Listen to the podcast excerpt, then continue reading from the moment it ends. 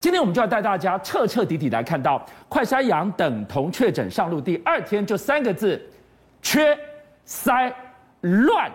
乱什么？缺什么？医师要查核是不是跟他远距的符合三类人的身份，还要去检查那两条快筛上的线是不是作假。结果最后医师被操翻了，他最后才能拍板确诊，一个患者可能就要耗去二十分钟。三类人，他们忍受了远距大塞车，好歹给个确诊证明，也拿到了医师开药。但更多人快筛阳，还得要 PCR 确定了才能拿到药，错过了五日投药黄金期，难道不怕造成更多人死亡吗？他们等不及了。为什么就不能快筛阳给药？难道连药都不够吗？用快筛取代 PCR，今天学恒也带我们来看到，我们一直都想仿效的这个国家新加坡，人家怎么做的？哎，我们先这样讲。新加坡大量使用非接触式免费发放的快筛、免费接种的疫苗，来把整个疫情压下来。台湾要东施效颦哦，你也要这个视讯哦。我告诉你，我昨天直接访问到基层诊所，他说他们做了一整天，三类人就已经搞混大家了。很多人想说，那那我确诊，我可不可以用快筛阳？不好意思，确诊你要做 PCR 才算。第二个。全部做完之后，他们做了一整天，发现这所有符合资格的三类人，没有拿到居格通知书，全部不算，全部不算，一点用都没有。第一关就累垮了。我光是要确认你是不是身份符合的时候，第一个你可能排了半天，你根本不符合三类人，是闪那边去。那如果你是三类人，你拿不到居格书，对不起，你也暂时再等一边去。我光这个我就累累垮了，而且还没完哦，你知道。我们在线上会议的时候，很多时候花的时间比面对面要久。我今天感冒去诊所，嗯，五分钟看完走人。是，可是现在视讯要超过二十分钟，先确认你是谁，请你出示那个快筛，然后这个医师还要对照一下看一下，还要问诊。是，然后最后最妙就是因为远距，所以完全没办法辨别你有没有重复利用别人的快筛。大家想了又想，最后想出一个方法，麻烦你看完整之后，自己拿个老虎钳，不好意思，用手掰不断，把那快塞剪断，当成快塞的镜头。是，这感觉在干嘛？你猜怎么样？街上卖团购是吧？哎呀，我有一个很好的老虎钳，看我一剪把它剪断，否则没有办法避免作假，你要怎么办？好，我们退一步讲啊。这三类真的就透过了远距确认快筛及确诊，是好歹医生也看了，好歹我也拿到证明，好歹我也开了药，我赶快吃啊！哎，好，不好意思，你想那么美。第一个，在台湾到目前为止，Paxlovid 我们有两款，一款叫莫努皮拉韦，一款叫 Paxlovid，我们主要定的。七十六万剂是 Paxlovid，是，可是 Paxlovid 到目前为止给药非常的不顺。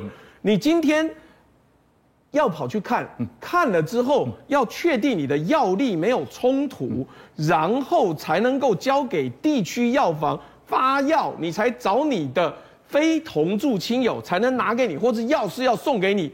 最大的问题是。到目前为止，只有百分之零点六的确诊者领到口服药，一千个人里面只有六个人拿到，百分之一都不到。为什么比例这么低啊？啊，我们这样讲，第一个发没有发的透彻，到目前为止还在发售。嗯、第二个，医师给药很小心。嗯、Paxlovid，第一个最好越快给越好，嗯、病情一开始就给，五天份吃完了，嗯、让你不会到重症。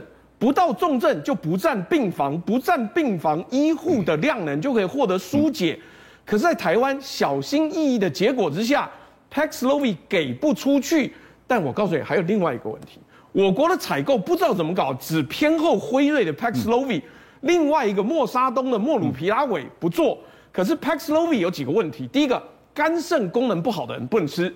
台湾那么多人洗肾，你敢用吗？第二个交互作用非常多，大概有三十五到五十种的药物有交互作用。第三个不能磨成粉，所以换句话说，你只要有这三个条例，你不能用。你只有莫努皮拉韦的时候，我今天早上才有药师朋友帮我去查，莫努皮拉韦目前库存一百五十份，啊，就算要给也没有，因为当初就定特别少。一万到两万份而已。现在上次到货的时候才到五千份，现在一百五十几份，不知道怎么办。基层药师跟医师都说，我如果不能给 Paxlovid，我要给莫鲁皮拉韦的话，根本没有货。所以层层节制给药的背后，会不会其实根本就是药买不够呢？昨天听到科比讲一句话，大家觉得有这么夸张吗？你为什么不能就快筛阳药就给下去？要不然可能会死更多人。哎，话才说出口，今天那个数字一出来，大家吓了一跳。哎，今天公布的死亡人数居然就四十一个人。哎，我们这样讲，今天是史上最多，明天后天很有可能比现在还要多。我们现在没有药，好，快筛阳出现另外一个问题，政府核准进口的。才算数，你自己进口的不算数。你看到没有？唾液快筛开卖，抢购人潮，对不对？可是它有一个问题哦，你要用这个唾液快筛证明你是快筛阳的话，你一定要给福佑达赚。你自己进口的，不好意思，不算数。福佑达不赚这一笔，官方不认证。都说要以新加坡为师，是学纽西兰，学新加坡前段班，他山之石，人家到底怎么做的？啊，人家就是免费发。包含了美国麻州五月的时候才宣布，你是麻州的保险卡持用者，免费发。是新加坡三个月之内，所有的人普发，他血氧机一户发一台，每户发十六份的快筛剂，发到现在两千五百万份，每个人都免费获得四剂的时候，我们还在排队买。而且我再告诉你一个独家秘辛，台湾不是宣布可以从国外进口了，对不对？是。我告诉你，美国、新加坡、日本、韩国的网友直接讲，我直接打电话问 DHL，我问 FedEx，FedEx 说没有收到中华民国海关的公文，到目前为止我们都不运，所以这个也是假议题吗？哎，我们要什么？我们要快筛，我们要什么？我们要药物。一旦你染疫五天之内赶快投药，难不成两手一摊，你要人民虽然够细命吗？我我觉得讲白了，你如果真的准备好，你就让人民配合，可是偏偏。这些舔政府的人到处都有，而且还把歪理扭曲成真相。他竟然有网友说：“哎，我不但积极让自己染疫，我还让我全家人染疫，因为我认为这是天然的疫苗。”焦糖哥哥还跟着说：“对，我猜政府没办法讲这么明白，懂的人就懂。”哎，你知道媒体记者拿这个去问陈时中，陈时中说什么？他说：“那我们不要增加医护人员的麻烦好了。你知不知道这违反流行病传染法？因为你刻意让人染疫是可以判刑的。结果我们现在台湾还有这些人来乱，你说一般民众到底要怎么办？还有个地方乱中更乱的是上海，上海解封复工已经喊了将近十天了，可是现在居然发现了一个让人不能面对的真相。”喊解封是不是能解封的只有一个人？他的名字叫马斯克，这怎么回事啊？我们先这样讲，难怪马斯克要买 Twitter，因为马斯克说：“哎，我觉得中国的风控很快就会解除啦，而且中国劳工非常棒，都爱加班，不像美国人爱偷懒。”于是你看到了，在 Tesla 的上海厂，其实悄悄悄悄已经开始在并环运转的时候。马斯克又在特别提说，我要扩厂。对中方来讲，哎，今年的精损超过十八兆人民币，哎，比当年的武汉封城还要严重的时候，马斯克配合的说扩厂，自然中方一定会尽力配合。所以他不但是嘴巴说的甜，是他甚至也提前来第二座超级工厂，我就盖在这个地方，当然一拍即合。人民呢？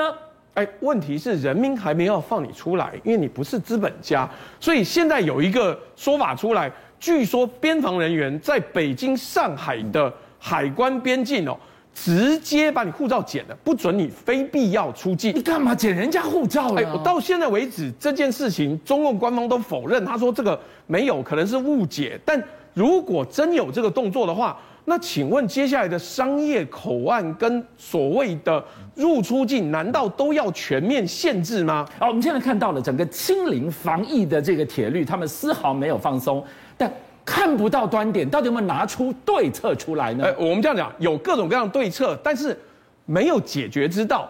张伯礼是中国空工程学院的院士，他说啊，我们要用中药漫灌，也就是大群体、大面积的投放中药。台湾有类似的东西叫清冠一号，可是他要怎么投呢？他要怎么让所有人都可以拿到这些中药？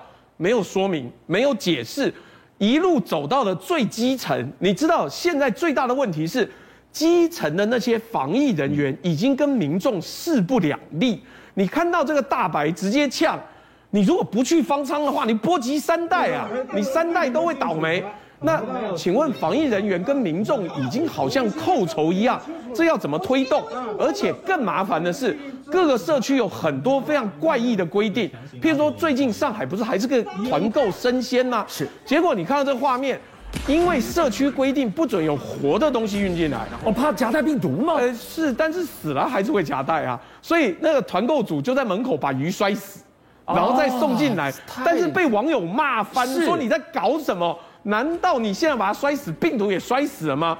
更重要的是，现在上海的居民真的已经到了极限了。是，他看到大白就想要，觉得你要不要来抓我走？我拿着菜刀就要威胁你，不准给我进来，不准把我强制驱离。那这个状况只要再严重下去，要怎么办？邀请您一起加入五七报新闻会员，跟俊相一起挖真相。